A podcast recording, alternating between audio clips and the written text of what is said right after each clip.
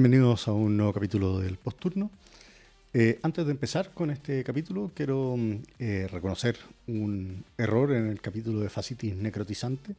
Por alguna razón le dije fascitis eh, necrotizante durante todo el capítulo y me lo hicieron notar. El nombre es fascitis necrotizante, ¿ya? Así que, dejando eso claro, vamos con el capítulo de hoy día. ¿ya? Es un capítulo que no pensé que alcanzaría a tener, ya que mm, por el olvido de pagar la cuenta de la luz eh, estuve sin luz durante el día de hoy, por suerte lo lograron reponer, así que eh, sí se pudo trabajar en esto. Y bueno, hoy vamos a conversar de alcoholes tóxicos. Eh, espero que sean tres capítulos de alcoholes tóxicos. desafortunadamente es mucha información eh, de básicamente tres eh, alcoholes, que son el metanol, el etilenglicol y el alcohol isopropílico. Y mm, bueno, eh, tienen varias cosas en común, pero yo creo que es importante que hablemos primero de la toxicología y la clínica que produce cada uno. Después podemos dejar para un segundo capítulo el diagnóstico y las dificultades diagnósticas que tenemos con, el, em, con los alcoholes tóxicos. Y finalmente hablar del tratamiento y cuáles son las alternativas reales que tenemos. Entonces empecemos y empecemos hablando del metanol. El metanol es un líquido claro, volátil, a temperatura ambiente, incoloro y tiene un sabor dulce. Em, se obtenía en los años 20 y 30 de la fermentación de la madera, ¿ya? Y hoy en día se ocupan productos químicos como esmaltes, eh, solventes, anticongelantes, tinturas, remover de pintura, líquidos limpia brisa y también se ocupa en combustibles. Y es importante saber que eh, esto está asociado también a la producción de alcohol clandestino, en donde en vez de ocupar etanol ocupan metanol. ¿ya?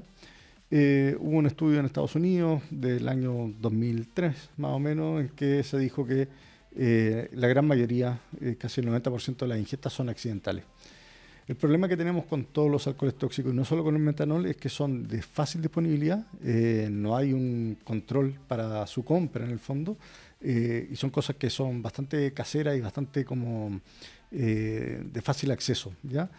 Y eh, el otro problema que tienen es que al ser tan incoloros, inoloros y tan claros, es que se puede mezclar con otras cosas. ¿ya? E incluso hay em, con el etilenglicol, por ejemplo, en donde no se necesitan dosis tan, altas, igual que en el metanol, eh, lo ocupan para mezclarlo con intentos de homicidio y bueno, también están las ingestas suicidas en que en general son grandes dosis de esto.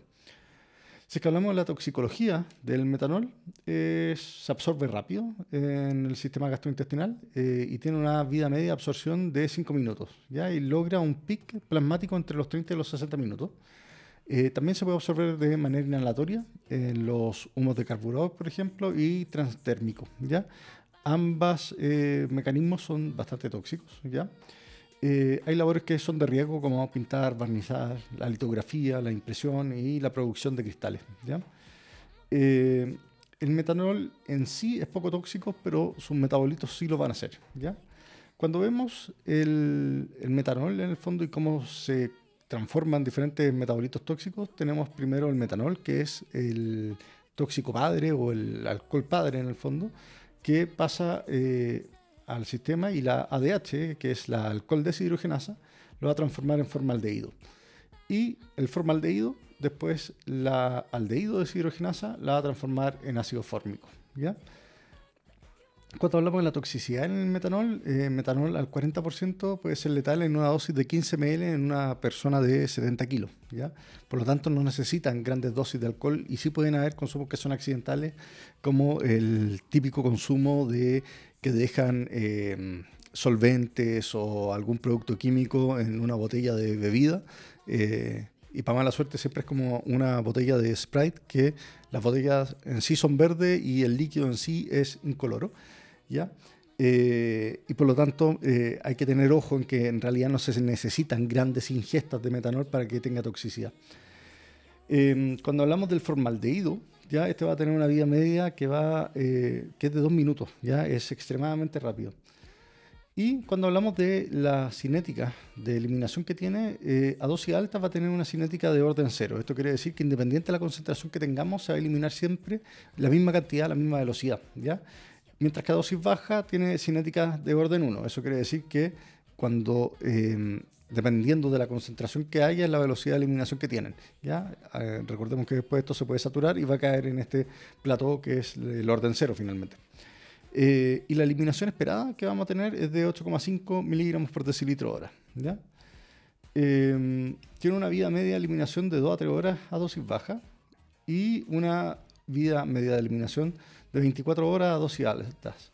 Y el ácido fórmico va a tener una vida media total, que al final es el, aquello que va a provocar gran parte de la toxicidad, de 20 horas. Cuando ocupamos el alcohol de deshidrogenasa, esta vida media que teníamos de 2 em, a 3 horas, ¿ya? Em, va a tener, va a aumentar la vida media del metanol a 50 horas, ¿ya? Y la diálisis le da una vida media más o menos de 200 minutos. ¿Esto por qué es importante? Es importante porque en el fondo cuando nosotros ocupamos el tratamiento, que es la inhibición del alcohol de deshidrogenasa, que eso se puede hacer con etanol o se puede hacer con el fomepisol, ¿ya? Em, la vida media del metanol va a aumentar y va a aumentar en 50 horas. ¿Y esto qué quiere decir? Que en el fondo nosotros le damos la oportunidad de la eliminación a través de la vía renal al metanol, pero eh, a expensas de mantener más tiempo el metanol dando vuelta en el cuerpo. Y el objetivo de esto es que no se forme el ácido fórmico, que finalmente es lo que lleva a gran parte de la toxicidad. Y la diálisis va a disminuir esta vida media a 200 minutos. Por lo tanto, la diálisis sí pasa a ser un elemento que puede ser útil en ciertas condiciones. Eh, cuando hablamos del ácido fórmico, que es el metabolito tóxico finalmente, eh, esto se va a unir al hierro de una manera muy eficiente y el hierro eh, va a estar, eh, en el fondo, esta unión a hierro va a hacer que se inhiba la oxidación eh, por medio del citocromo mitocondrial. ¿ya? Y eso es similar a lo que hace el cianuro, el sulfuro de hidrógeno y el monóxido de carbono. La disociación del, de, a formiato va a producir acidosis láctica y va a haber una producción directa y una inhibición de la oxidación que va a empeorar la acidosis. Por lo tanto, el metanol va a provocar a través de la disociación a formiato ácido láctico y además va a inhibir la respiración mitocondrial, en el fondo la respiración celular, y eso va a hacer que haya una acidosis que sea aún peor. Con esto se van a dañar membranas y va a entrar el ácido fórmico a las células, en especial a las neuronas. Esto va a seguir inhibiendo la respiración celular y va a haber una hipoxia tisular. Otros mecanismos de toxicidad que tiene esto es la producción de radicales libres, la peroxidación de lípidos y la eh, alteración de mecanismos de antioxidantes que tiene el cuerpo. ¿ya?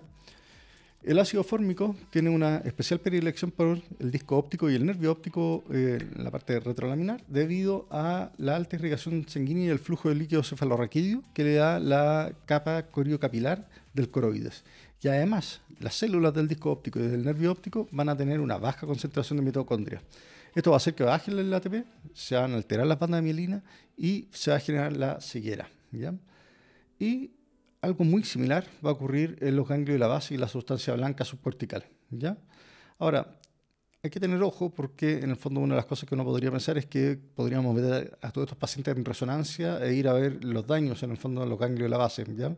Pero el daño al putamen bilateral puede ocurrir en varias situaciones y no solamente por el consumo de alcoholes tóxicos, sino que también se puede dar en la enfermedad de Wilson, ya que es una enfermedad bastante rara, pero en cosas más fáciles o más eh, atingentes a la medicina de urgencia, como la intoxicación por cianuro, la intoxicación por monóxido de carbono, el síndrome hemolítico urémico, el daño hipóxico isquémico, entre otras cosas que ya empiezan a ser más raras, como alteraciones del metabolismo, como la enfermedad de ley. Eh, cuando hablamos de la clínica del, del metanol, eh, lo podemos dividir básicamente en lo gastrointestinal, el sistema nervioso central y la visión. ¿ya? Todos los alcoholes tóxicos eh, tienen una primera parte en que los pacientes están con, en estado de ebriedad. ¿ya? Y es imposible hacer la distinción clínica del metanol, el etanol, el etilenglicol, el ácido isopropilílico, el propilenglicol, etc. ¿ya? Ahí todos van a llegar con este estado de ebriedad y todos van a tener estos síntomas gastrointestinales de irritación gástrica, ya en que básicamente van a presentarse con náuseas, con vómitos y en, en extremos pueden llegar a tener gastritis hemorrágica, ya, eh, y en el fondo va a ser una hemorragia digestiva alta, ¿ok?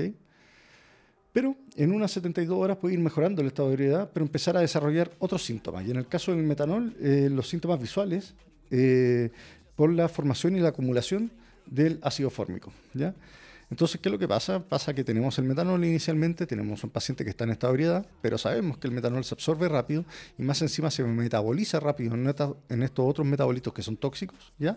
Y por lo tanto el estado de ebriedad va a empezar a desaparecer, pero como se me está acumulando el metabolito tóxico, van a empezar a aparecer síntomas que son más específicos de la intoxicación por metanol. Em, las alteraciones visuales van a estar en un 30 o un 70% de los pacientes, ¿ya? Y básicamente van a tener esta visión con escotoma o con, eh, puntos de no visión en que eh, lo refieren como una tormenta de nieve, en donde tienen esta visión borrosa y diferentes eh, escotomas, ¿ya? pueden tener una disminución del campo visual y pueden tener ceguera. pueden tener desde el punto de vista clínico, una baja respuesta al reflejo pupilar inicialmente y al fondo de ojo se va a ver una hiperemia del disco óptico. Esto eventualmente va a evolucionar a un escotoma central y eh, en el fondo de ojo se va a ver la pérdida de la depresión cóncava que tiene el disco óptico, además de edema de la retina.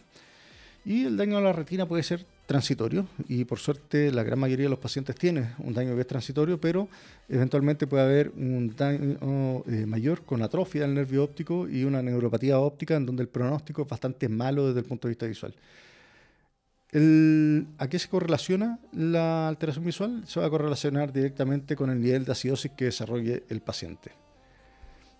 Después, cuando eh, empieza a haber ácido fórmico, eh, los pacientes empiezan a tener taquipnea por acidosis y habitualmente, y de manera eh, pronóstica, los pacientes van a tener pH menor a 7 y pueden llegar a tener bicarbonato menor a 10. puede generar taquicardias también esto, pero rara vez van a tener arritmias y además pueden tener rhabdomiolisis, mioglobinuria, shock, convulsiones, ¿ya? Y los pacientes finalmente pueden morir de diferentes cosas. Ya pueden morir por falla respiratoria, por edema cerebral y por falla multiorgánica. El riesgo de mortalidad y morbilidad, nuevamente, está relacionado al nivel de acidosis, ya siendo eh, el pH menor a 7 el principal marcador. Y desde el punto de vista de los síntomas neurológicos, eh, los pacientes pueden presentarse con, el sistema, con una depresión del sistema nervioso central, pero eh, después a la larga pueden quedar con demencia, pueden quedar con parkinsonismo, diferentes neuropatías, déficit neurológicos focales, ataxia, deterioro cognitivo y básicamente un espectro bien, bien amplio que va desde la disartria a la fascia em, de síntomas neurológicos. ¿ya? Por lo tanto, el metanol es tóxico una vez eh, que pasa el estado de ebriedad y que pasa los síntomas gastrointestinales o que por lo menos eh, se espera que, eh, que no sean tan intensos, a tener una toxicidad que es más bien visual y de sistema nervioso central. Pasemos al etilenglicol ahora. El etilenglicol es incoloro, inoloro y dulce, ¿ya? Y nuevamente este, este pareciera ser que es el que ocupan para eh, homicidios y con mayor intento suicida, ¿ya? Es un anticongelante habitual, se usa en frenos hidráulicos, es solventes y eh, es un esterilizador de espumas, pintura y otros cosméticos. El 80% de los pacientes tienen ingestas que no son intencionales. Y cuando vemos el proceso que vive el etilenglicol una vez que entra, eh, la ADH lo transforma en glicaldehído, la aldehído de deshidrogenasa la va a transformar en ácido glicólico y finalmente tenemos este paso que es como el paso más importante, que es em, el paso a ácido glioxílico, ¿ya? Y esto se ve por la LDH, que es la lactata deshidrogenasa, o por la eh, em, glicolato oxidasa, ¿ya? Una vez que se transforma en ácido glioxílico, eh, por la piridoxina se puede transformar en glicina, por la LDH se puede transformar en ácido oxálico o eh, por la tiamina se pueden transformar en alfa, hidroxi, beta, ketoadipato. ¿ya? Eh, acá tenemos dos componentes que son los eh, que generan daño finalmente, que es el ácido glicólico y el ácido oxálico. ¿ya? El pic plasmático del etilenglicol es de 1 a 4 horas, no es volátil a temperatura ambiente, no hay un registro que tenga una absorción dérmica o pulmonar importante Y eh, la conversión de ácido glicólico a ácido glioxílico es lenta, ¿ya? Y por lo tanto esto permite que se acumule el ácido glicólico y va a producir una acidosis que es profunda.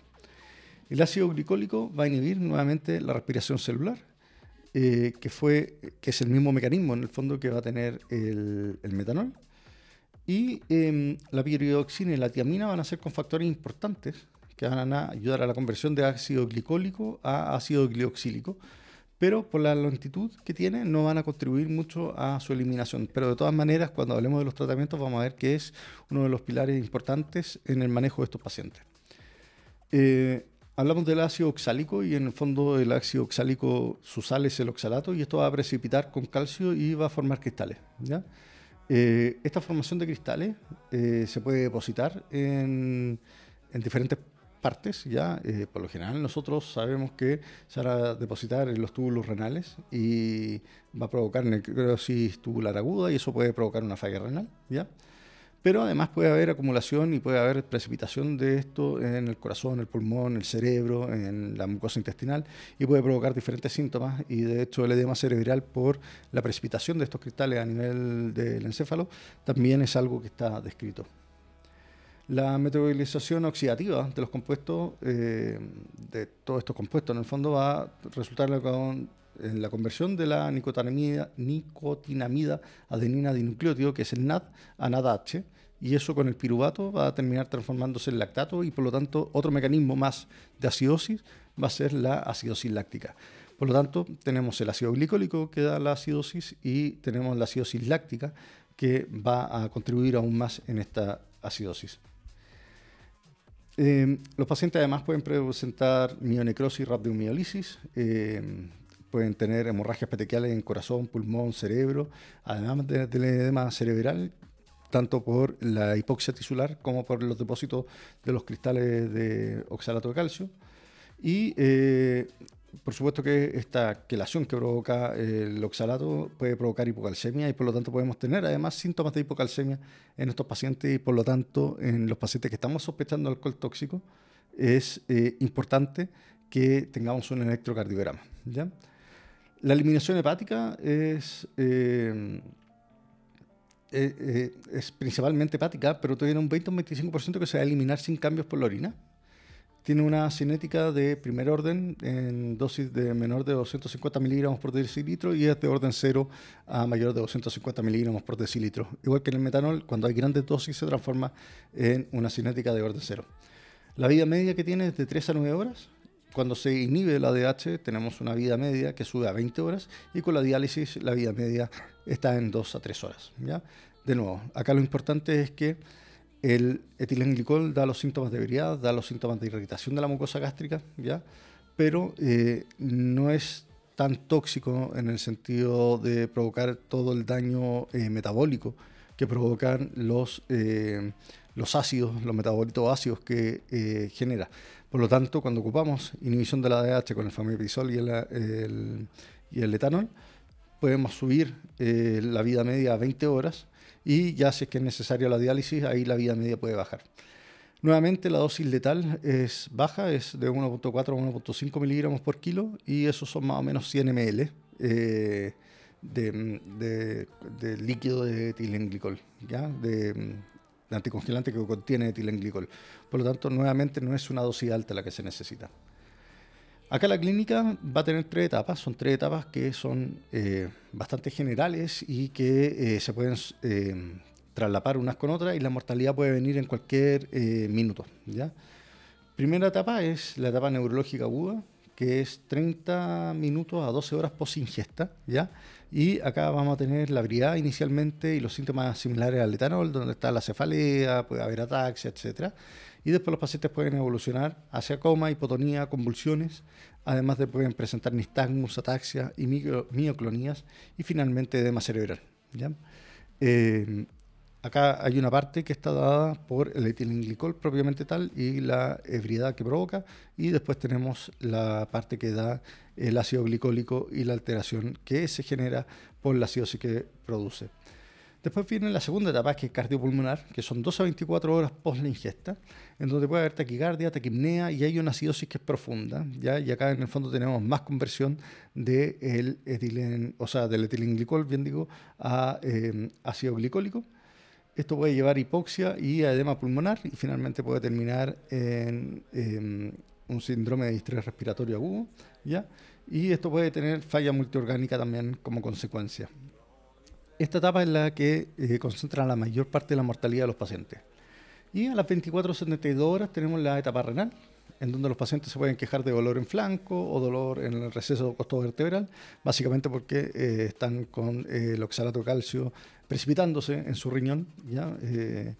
los pacientes pueden tener hematuria y proteinuria y finalmente los pacientes pueden caer en una falla renal que requiere hemodiálisis por la falla renal más que por el tratamiento de la intoxicación propiamente tal, ¿ya? Y esta hemodiálisis puede durar varios meses post ingesta, ¿ya?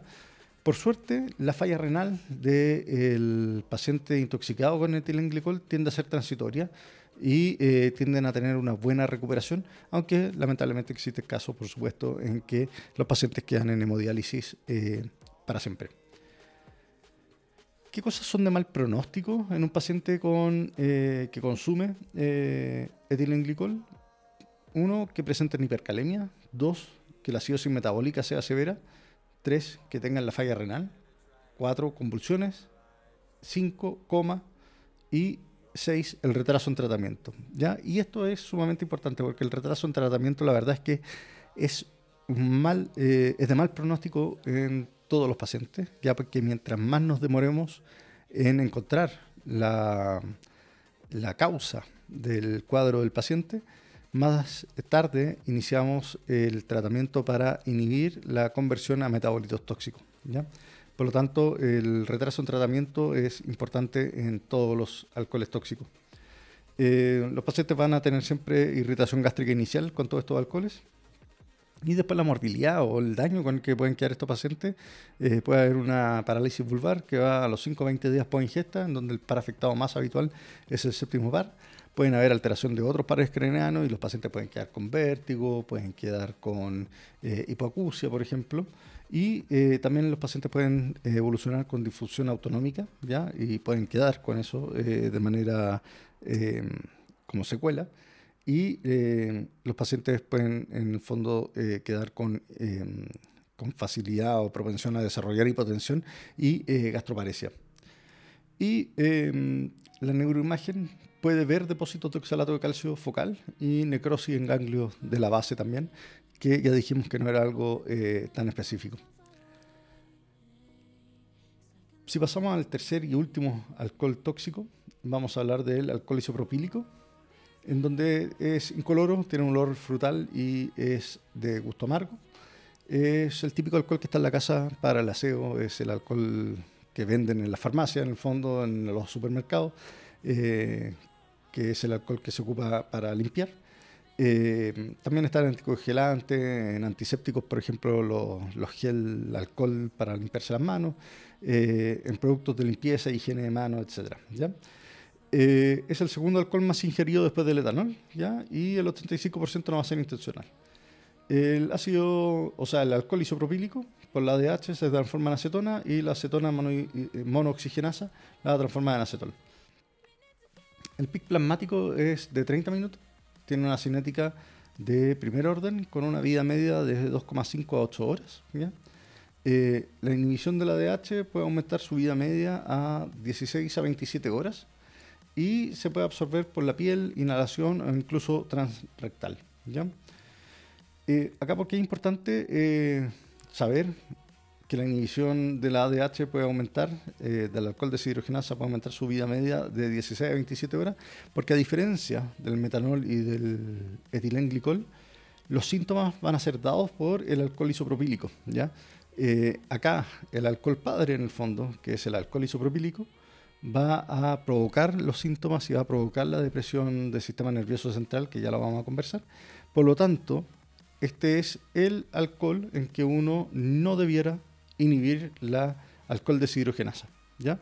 Eh, porque la gran mayoría de los síntomas está dado por el alcohol padre y lo que hace la acetona es empeorar los síntomas, pero eh, en el fondo el, que genera más daño eh, sigue siendo el alcohol padre.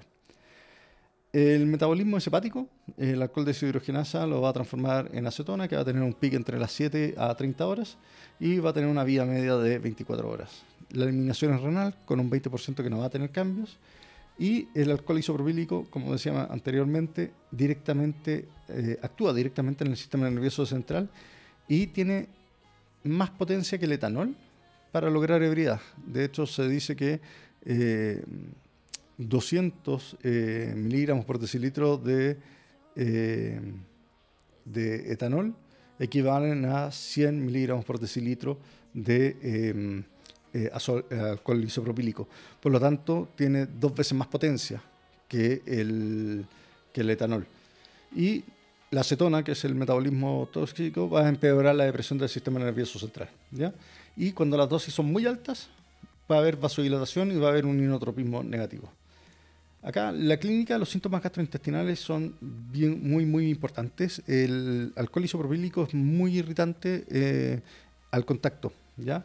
Eh, por lo tanto, los síntomas gastrointestinales van a tener irritación y en dosis altas van a tener gastritis hemorrágica y pueden tener diferentes focos de sangrado. ¿ya?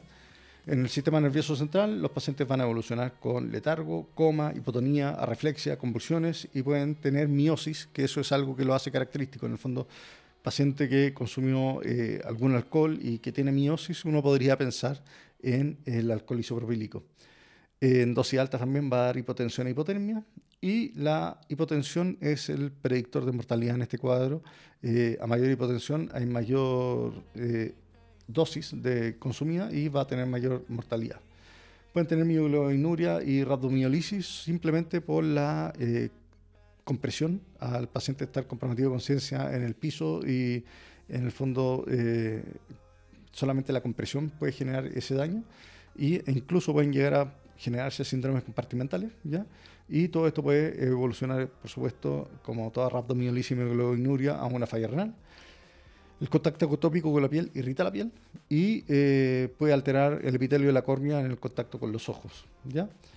Y acá una de las cosas importantes es que estos pacientes pueden tener eh, cetosis sin tener acidosis y tampoco eh, desarrollan hipoglicemia, por lo tanto tienen una cetosis sin acidosis que es euglicémica, ¿ya? que lo vamos a entrar más en profundidad cuando hablemos de los métodos diagnósticos. Eso, eso es la eh, toxicología de estos tres alcoholes tóxicos, ¿ya? Eh, es bastante, pero cosas que son importantes es cuando pensamos en metanol, pensamos en pacientes que llegan en estado de ebriedad y este estado de ebriedad puede evolucionar a alteraciones del sistema nervioso central, pero sobre todo a alteraciones visuales.